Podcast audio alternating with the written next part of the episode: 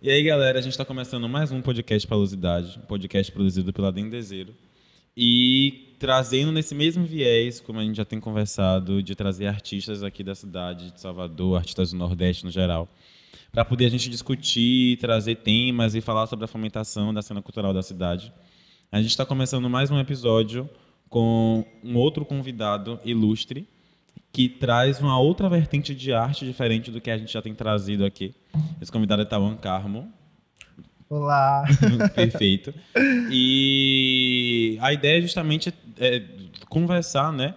Sobre essas bases culturais que a gente tem e de que maneira a gente, a gente constrói as coisas. Explica um pouquinho para a galera que está escutando qual é o seu trabalho, o que é que você faz, como é que você faz e tudo mais. Bom dia, gente. É um prazer estar aqui. Deixa eu agradecer primeiro, né? A oportunidade de estar fazendo parte disso.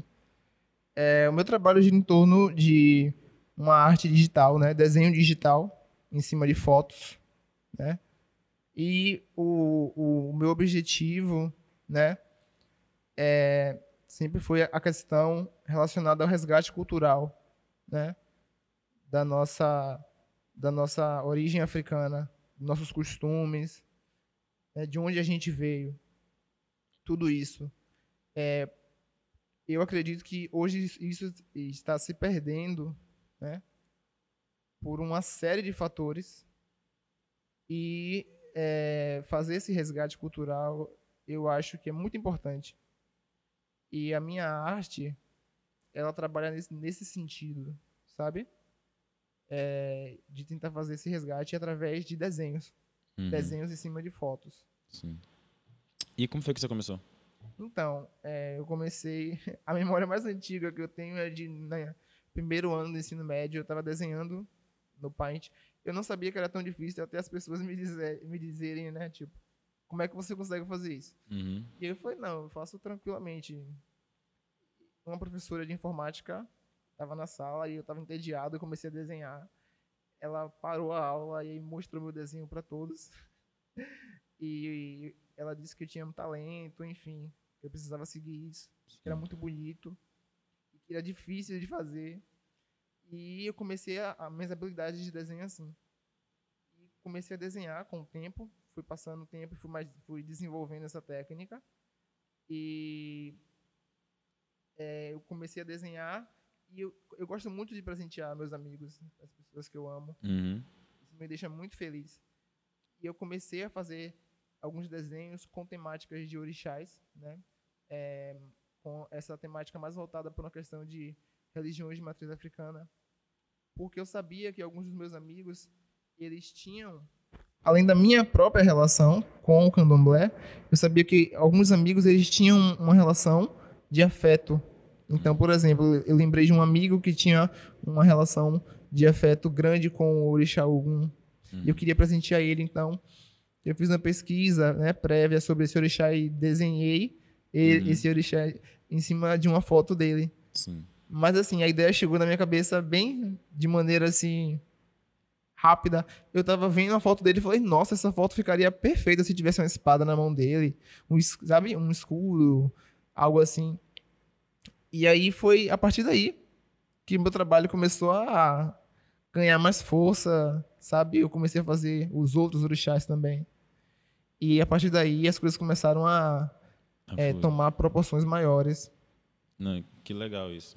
E, e, que legal isso que tenha uma pessoa, né? É sempre bom ter um, um, educador, uma pessoa à frente que vá falar, né, sobre o seu trabalho, que é, consiga dar essa força, consiga dar esse gás, porque geralmente são as aprovações que a gente tem na nossa vida, né? A gente tem isso. aprovações, as nossas primeiras aprovações que a gente acha super importante, a nossos pais depois nossos professores e depois nossos amigos.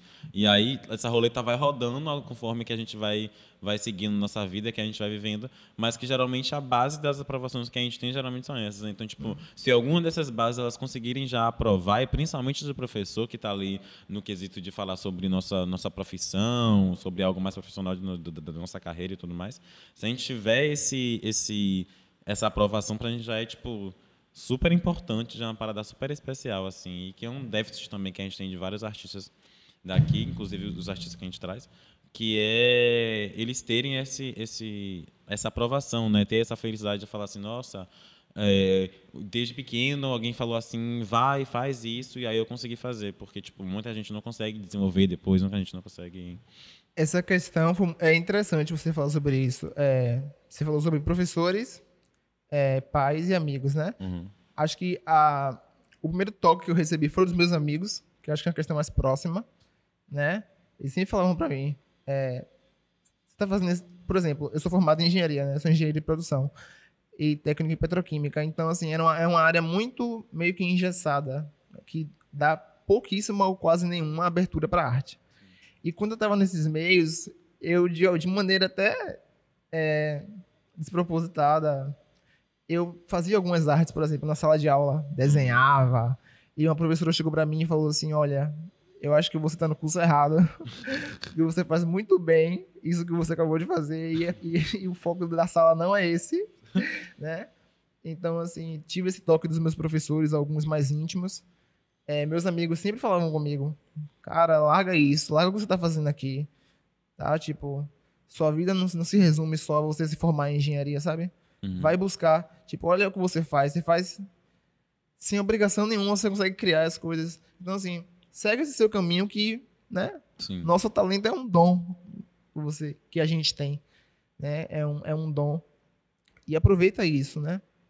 E você falou de professores, Uhum. é, amigos, e Amigos pais. e pais. A questão mais difícil comigo acho que foi a questão dos pais. Né? Meus pais sempre foram muito exigentes. Tipo, eles sempre eh, estiveram e são presentes na minha vida, nunca deixando faltar nada. Mas existe aquela, aquela questão da expectativa, né? Sim. Nossos pais sempre colocam uma certa expectativa em cima da gente. Eles querem que a gente seja o que eles não foram, enfim.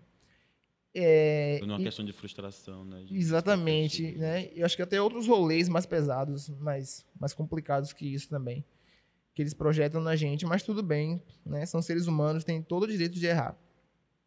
Mas o que acontece é que é, em casa as pessoas não, as pessoas não, meus pais não me davam muito crédito, sabe, em relação a isso.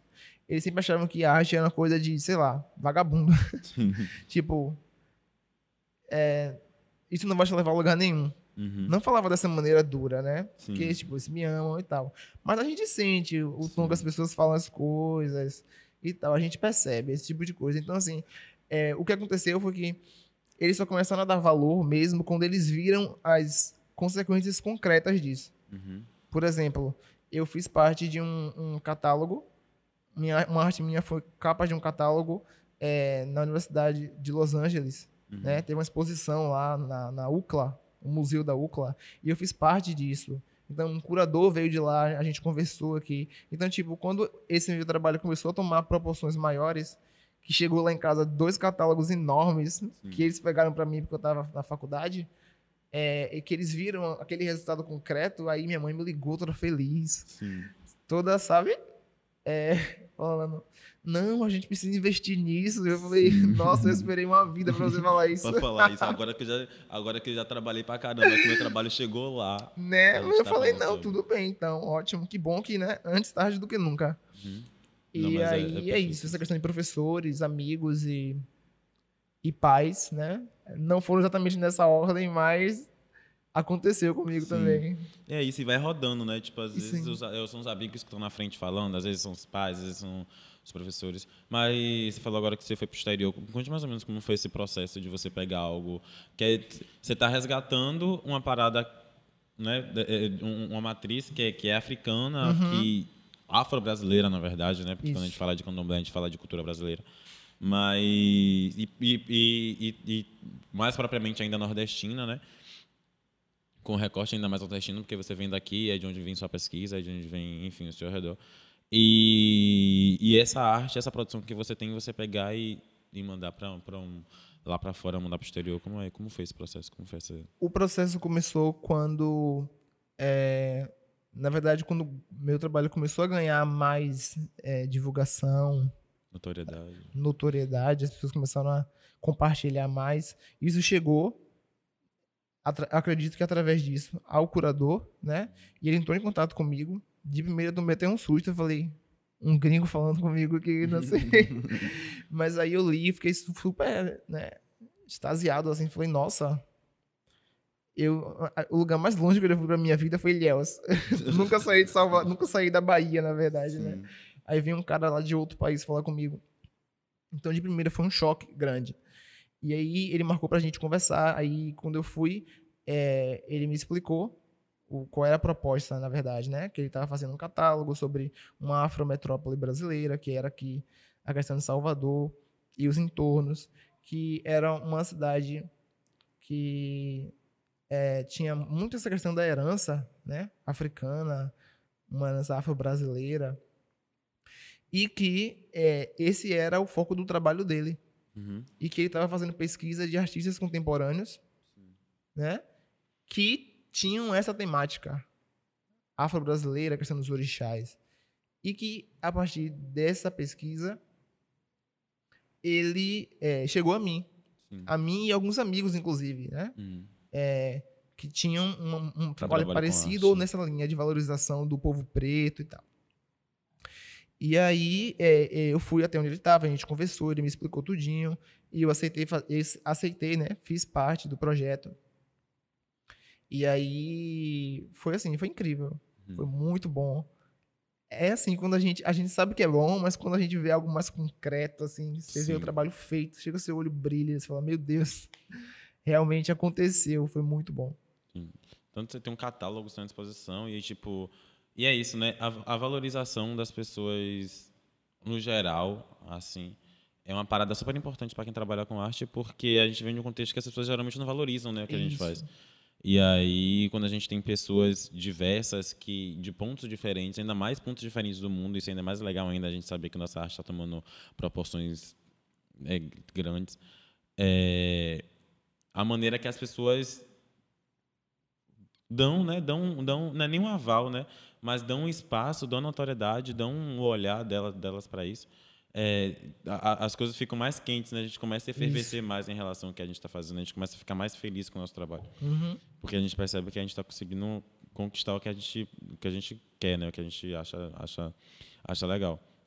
Mas nesse processo, é, é, voltando a falar sobre isso, como é que você sente a- que, a- que as pessoas, tanto do Nordeste quanto fora do Nordeste, se relacionam com o trampo que você faz? Porque você fala sobre uma valorização muito específica, né? É sobre uma cultura muito específica. Um Mas recorte. como é que um, um recorte muito específico? Como é que as pessoas, no geral, elas reagem, elas se sentem, tanto as pessoas que são do candomblé quanto as pessoas de fora do candomblé, e tanto no Nordeste quanto fora do Nordeste, no resto do Brasil, como é que as pessoas se relacionam com isso? Então, felizmente, essa relação, em a grande maioria, é positiva. Né? Isso me deixa muito feliz. Até porque a gente sempre faz as coisas para ficar bem, né? É, isso se aplica também ao nosso trabalho, ao meu trabalho, ao, ao meu projeto. E é, as pessoas tiveram uma reação muito boa. Geralmente tem uma relação muito boa. E eu recebo essa resposta, né? Uhum. Positiva, de incentivo. Isso me deixa muito feliz. Eu sempre faço questão de agradecer as pessoas pela pela pela resposta, pelo retorno. Isso me alegra bastante. Eu recebi e algumas críticas, né, que já eram esperadas, na verdade, eu acredito, em relação a alguns aspectos técnicos. Ainda mais porque a gente está falando de uma questão de, um, de uma religião, né? É, que possui alguns dogmas. Então, é, mas assim, essas críticas foram construtivas. Uhum. Foi muito bom nesse sentido. Não foi algo assim que foi feito para me magoar, nem para macular, assim, macular meu meu trabalho. Foi algo assim no sentido de para melhorar Sim. sabe?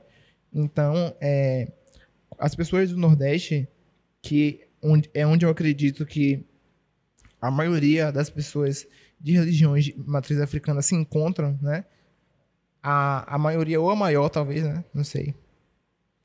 A região, eu achei que o retorno foi muito bom. As pessoas é, sempre elogiaram bastante, né? Agradeceram também. E aí foi muito legal.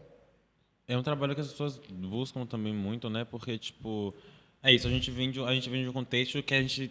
a- o, o, o, candomblé não é uma religião que é muito escrita, não é uma religião que é escrita. Hum. É uma religião que é sobre diálogo, né? Então a gente não tem muitas coisas escritas Perfeito. sobre o candomblé.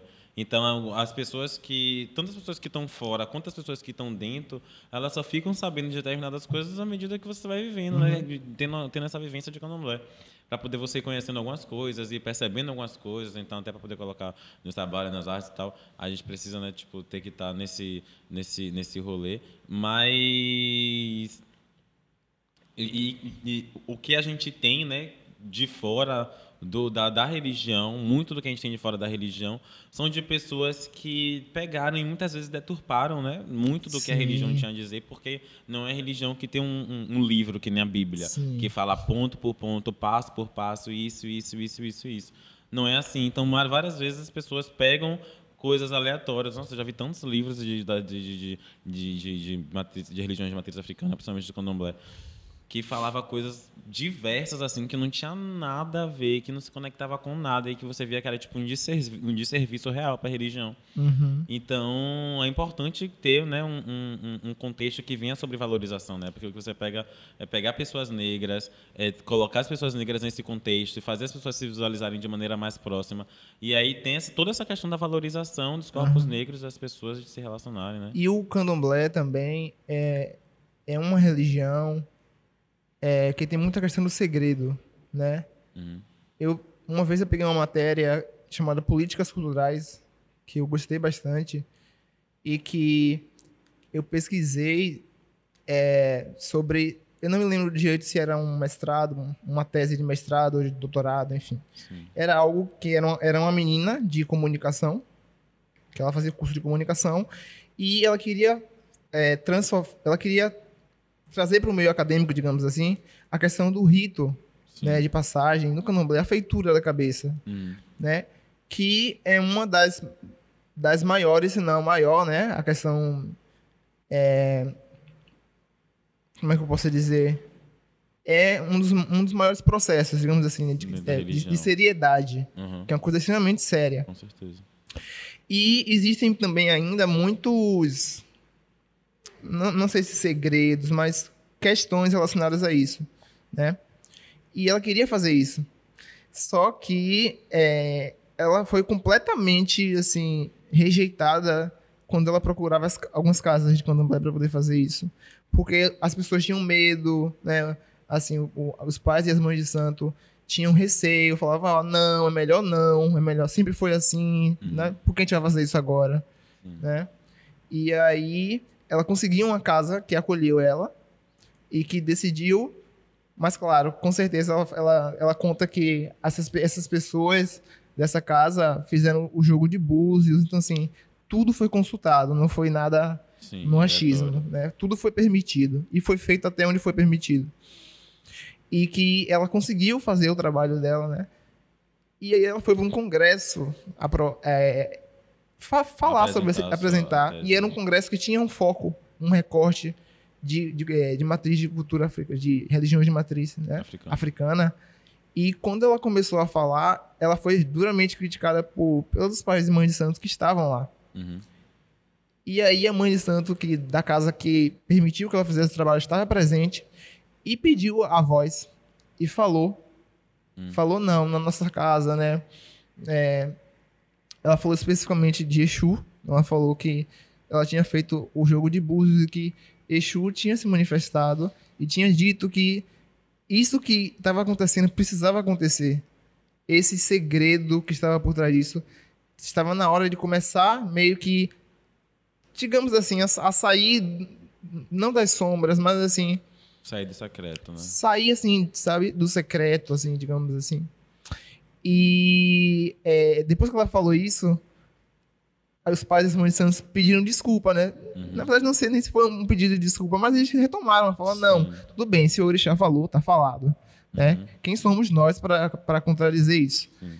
E aí a, a professora me cont- eu falei isso na sala, né? E, e a professora falou bastante sobre essa questão também que a cultura ela sempre encontra uma é como se ela tivesse um senso de sobrevivência. Uhum. Quando ela tá ameaçada, ela se encolhe, digamos assim.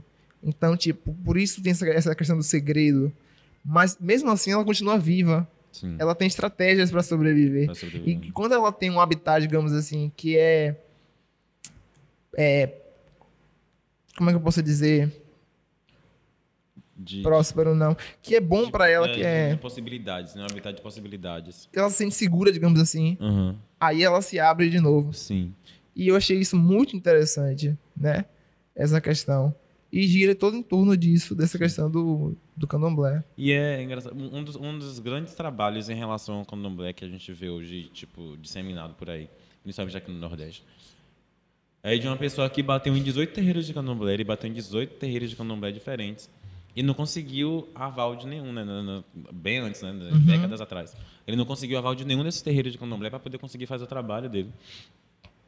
E que depois ele fez um trabalho, ele fez um trabalho e divulgou um trabalho que em muitas, em muitas casas e muitas vezes a gente não sabe se o, o retorno para a sociedade ele foi realmente 100% benéfico, sacou? A gente consegue reconhecer algumas coisas positivas, mas a gente consegue reconhecer várias coisas negativas também.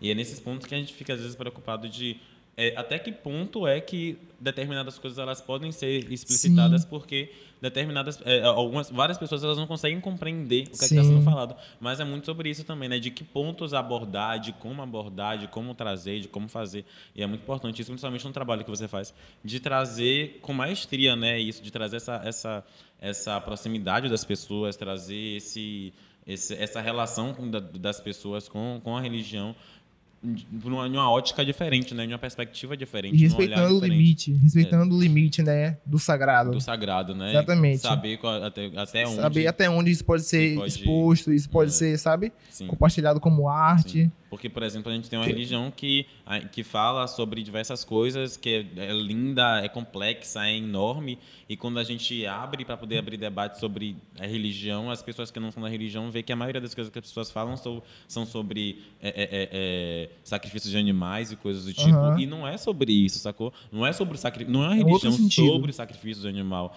não é religião, so- não é sobre isso, é uma parada completamente diferente e que isso não necessariamente é algo é a base da necessidade da religião, é a base, Sim. não é sobre isso.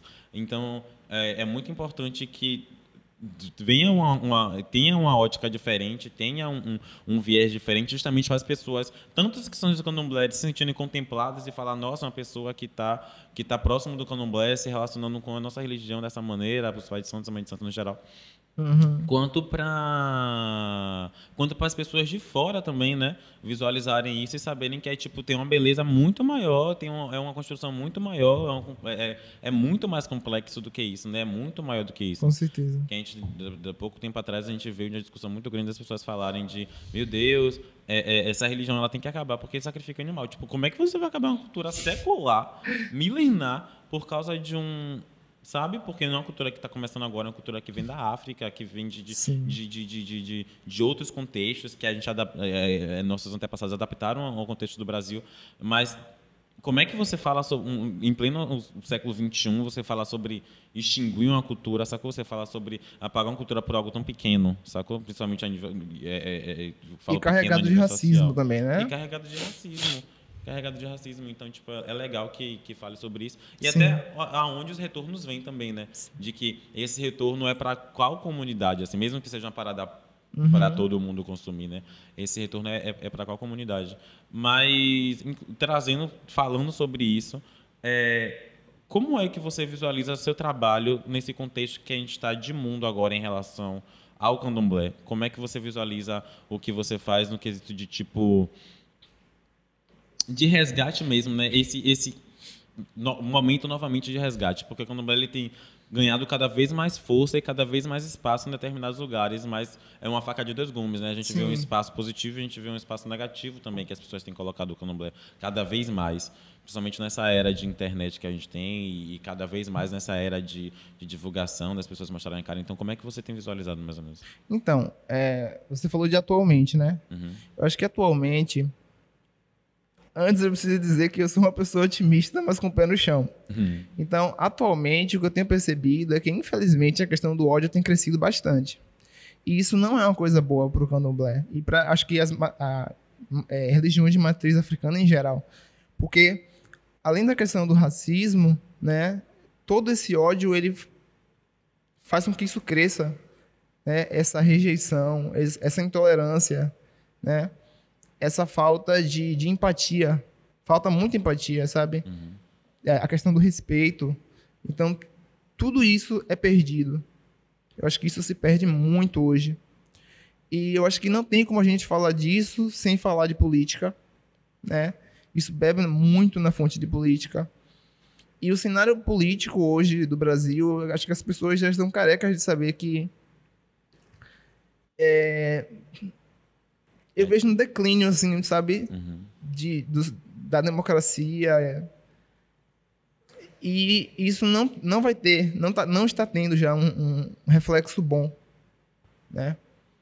Então, isso só mostra mais ainda a urgência de trabalhos, de abordagens é, com a- com, através da arte para fazer esse resgate. Né? Esse resgate, assim, e por que fazer esse resgate? Porque é necessário. Porque se a gente não fizer isso, essa cultura vai se perder. Essa cultura pode morrer, né? É, não digo assim de uma no- da noite pro dia. Nenhuma cultura morre assim da noite pro dia. Pode, pode levar, não sei, nos próximos 100 anos para isso, isso. Mas se a gente deixar, se a gente não lutar por isso, eu acredito que o pior vai acontecer, né? É, a questão que das, por exemplo, as, fa- as favelas do Rio de Janeiro, né, que a gente estava conversando e tudo mais, a questão da, a- da evangelização Uhum.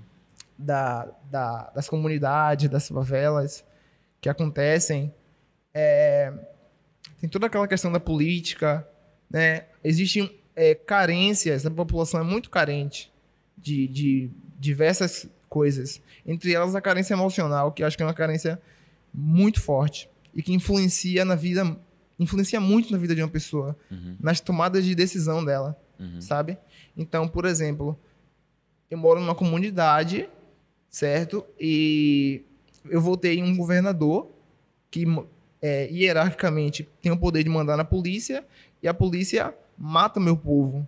Sim. A polícia mata meu vizinho, mata meu irmão, mata meu pai, porque somos hom- homens negros dentro da- de uma comunidade, né? E eles associam a gente diretamente com o crime. Uhum. Então, assim, por que eu votei Sim. eu botei esse homem no poder. Esse homem que tá matando os meus, Uhum. né? E aí eu vou pensar, por que, que eu fiz isso? E aí, provavelmente, tem essa questão emocional. Ah, por quê? Porque quando meu, quando meu, meu filho morreu, é, o Estado não me abraçou. Quem me deu acolho emocional foi a igreja. Sim. Ninguém olhou para mim quando eu precisei, mas a igreja me olhou. Sim. Mesmo com as problemáticas dela, ela me olhou. Então, assim, é, E a igreja mandou eu votar no. E a igreja mandou, é, meu pastor, eu confio nele e ele mandou eu votar nessa pessoa, Sim. sabe? Então, é muito complexo isso, sabe? Acho que, acho que vários fatores que são relacionados. E todos esses fatores, toda essa complexidade, mostra mais uma vez a necessidade que a arte tem. Não é nem a arte que a arte tem, a necessidade é, de fazer esse resgate. E a arte, ela proporciona isso pra gente. Ela é um instrumento, né? A tecnologia também pode ser utilizada através disso. E eu acredito que meu trabalho tem essa proposta, né? Esse, esse, é, alinhamento da tecnologia, no caso da arte digital, Uhum. né? né, desenho digital, é, em cima de fotos, com essa representação de orixás, né?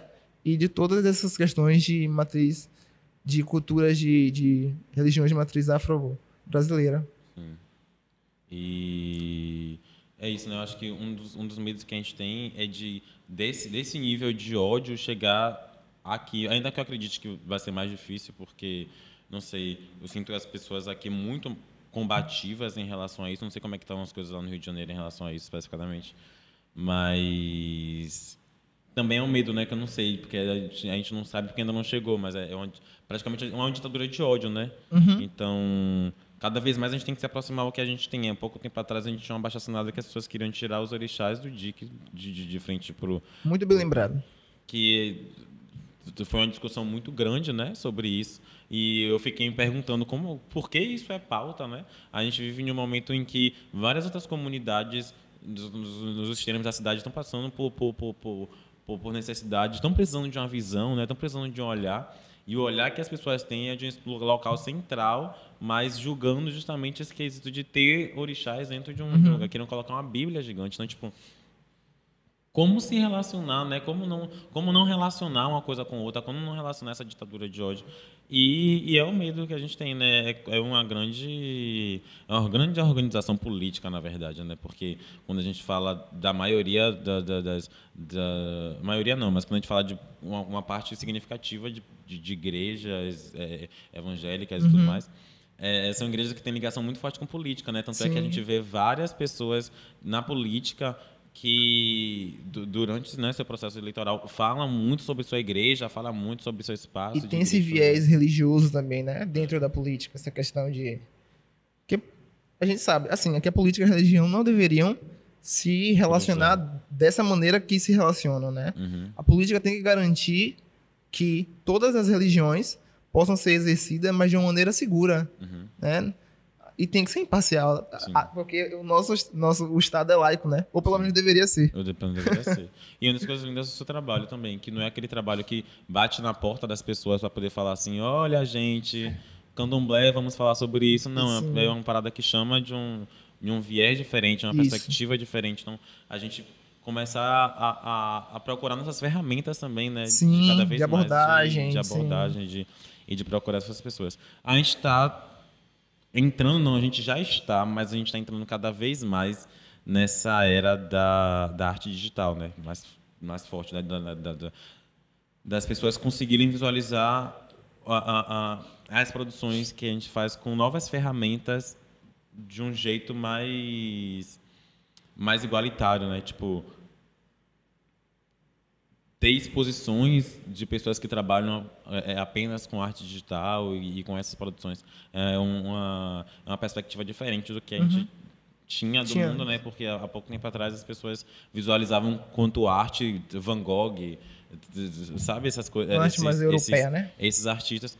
E a gente vem de uma perspectiva diferente, vem de um momento diferente em que a arte digital está tomando cada vez mais seu espaço.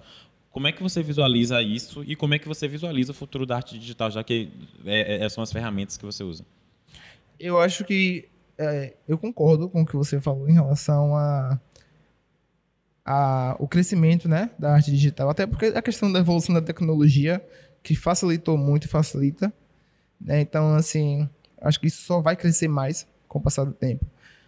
É, e é exatamente isso. A, acho que a, o cenário político talvez esteja, talvez não, está piorando, né? Mas é, é realmente uma faca de dois gumes, como você falou, porque é, existe pessoas que lutam, né? Pessoas que resistem, que, que apesar de tudo conseguem é, resistir de alguma forma e por isso que a arte também é resistência, né? A arte não deixa de ser resistência essa questão de uma arte mais europeia, mais, é, né? Mais, é, ela é muito presente se a gente analisar, não sei, uns 10 anos atrás, até menos, inclusive. Acho que menos que 10 anos a gente pode, a gente pode é, perceber isso. E eu vejo que a arte está ficando cada vez mais negra. E isso é muito bom, né? Ver uma arte mais, mais branca e europeia, eu acredito que é, meio que era uma, uma arte mais elitista, na verdade, né? E ver que as pessoas negras estão tendo mais acesso a isso, né? E que é, é uma questão também, a questão da sobrevivência, né? De que as pessoas podem viver da sua arte, né? Eu acho que isso ainda é complicado hoje, acho que pouquíssimas pessoas acho que conseguem viver da, da sua arte. Ou pelo menos eu vejo poucos exemplos uhum. palpáveis assim de pessoas que conseguem viver de maneira tranquila, sabe? De maneira confortável, uhum. vivendo da sua arte. Mas eu acredito, como eu já tinha dito, otimismo, né? Otimista com o pé no chão, eu acredito que isso vai mudar com o tempo, uhum. né? E é, para que isso mude, a gente precisa continuar resistindo e lutando pelos nossos direitos, Sim. né, com as ferramentas que a gente é, dispõe. E que isso é muito especial, né? Que é, é, como você falou, cada vez mais as pessoas têm ocupado esse espaço de, de, de arte, né? Porque a gente, é, a gente sempre produziu arte, mas não era colocado quanto arte, era colocado quanto, quanto outra, outro, outro espaço de coisa, não é uma, uma produção, sei lá. Inclusive para os nossos pais mesmo, né, para as pessoas que, que sempre nos criaram, as pessoas ao nosso redor, sempre não visualizavam aquilo que a gente produzia quanto arte, sempre visualizava aquilo, a arte quanto essas, essas referências europeias. Então é muito legal a gente ter um contexto que cada vez mais o que as pessoas negras produzem estão sendo colocados no espaço de arte, né, e ressignificando esse local, né, e da produção do conteúdo em geral, tanto da, da, da quanto é, da arte de desenho, quanto da moda, quanto das produções acadêmicas. A gente tem várias pessoas produzindo na academia aí, mostrando que a academia ela tem que mudar, ela tem que trazer novas referências. E para todos os locais a gente, a gente conseguir visualizar de cada, cada vez mais próximo que as referências né, que a gente toma estão mudando, que são novas referências, que são novos, que são novos locais que a gente está ocupando. E, e, a gente tem que trazer isso né, de maneira mais próxima, a gente trazer isso de maneira mais nossa. E é, é, é o espaço plural mesmo das artes, o espaço que as pessoas compreendem que todo mundo ela consegue trabalhar com artes. Se todo mundo consegue trabalhar, se todo, todas as pessoas conseguem fazer uma prova, entrar na universidade, por que todas as pessoas não conseguem desenvolver algum dom artístico que ela tenha, sacou? Uhum. Porque as pessoas elas têm que trabalhar sempre no, no técnico. Não que isso seja algo obrigatório para as pessoas, mas que isso é uma possibilidade mesmo de seja uma possibilidade real. Quanto, é, de colocar arte quanto uma possibilidade para geral, né? Fora que é muito gratificante a gente ver nossos amigos, nossos iguais né, eles que por muito tempo não tiveram acesso, chegaram em espaços hoje, né? Eu tenho um exemplo pessoal, um, um amigo, o Antônio Tassis, é, ele sempre trabalhou com arte, né? E assim, ele trabalhou com arte, mas nunca foi reconhecido, Sim. né? E ele participou de um concurso onde ele ganhou, não me lembro qual foi a colocação, e ele ganhou uma viagem, um, um curso fora do Brasil. Sim. né? E ele ficou esse tempo fora e teve a arte dele foi premiada, ele ganhou outros concursos e tal. Ele trabalha com com questão de utilização de, de balas, de armas e pólvora. Né? Ele faz um trabalho ele foi destaque, ganhou, sabe, entrevista. Então, assim, é, quando você tem um exemplo real perto de você, fica mais, mais fácil de você possível, falar, não, eu né? consigo. Sim. Sabe, meu amigo aqui, ó, vivia comigo, ele, ele né? Ele conseguiu, eu consigo também chegar lá. Uhum. E isso realmente, esses exemplos são muito bons para a gente manter a esperança viva de que, e acreditar realmente que a gente pode. Sim, com certeza. Então, muito obrigado, Tauan. Eu que agradeço. pelo trampo que você tem, quanto por você também ocupar esse espaço das pessoas perceberem que é possível, que as pessoas que as, as pessoas podem, né, no geral, e de fazer esse resgate que é tão importante e tão real que a gente precisa aproximar tanto da nossa realidade. Então, muito, muito, muito, muito, muito obrigado, tanto pelo trabalho que você faz, quanto por ter vindo aqui, por inspirar e por, enfim, movimentar, fomentar essa cena cultural dessa, desse Nordeste que é tão grande, que é tão diverso. Sigam um Tauan no Instagram, que é Tal Carmo, T-A-U Carmo, e a Taulier, é, a Tal, né, e o Lier, L-I-E. E continue acompanhando Palosidade, arroba Palosidade, é, continue acompanhando a Dendezeiro, arroba Dendezeiro Underline, para poder vocês ficarem sabendo também de todas as novidades que a gente traz toda semana, as pessoas que a gente traz e tudo mais. E sejam sempre ligados e obrigado por estarem escutando, obrigado por estarem aqui, obrigado por estarem sempre acompanhando a gente. E um beijão. E lembrando que esse podcast ele é gravado e editado por Lucas Liro, então quem quiser acompanhar o trabalho dele e precisar de ajuda com um podcast audiovisual, siga arroba Lucas Mota Lírio. Com Y. Este programa é produzido por Barra 3.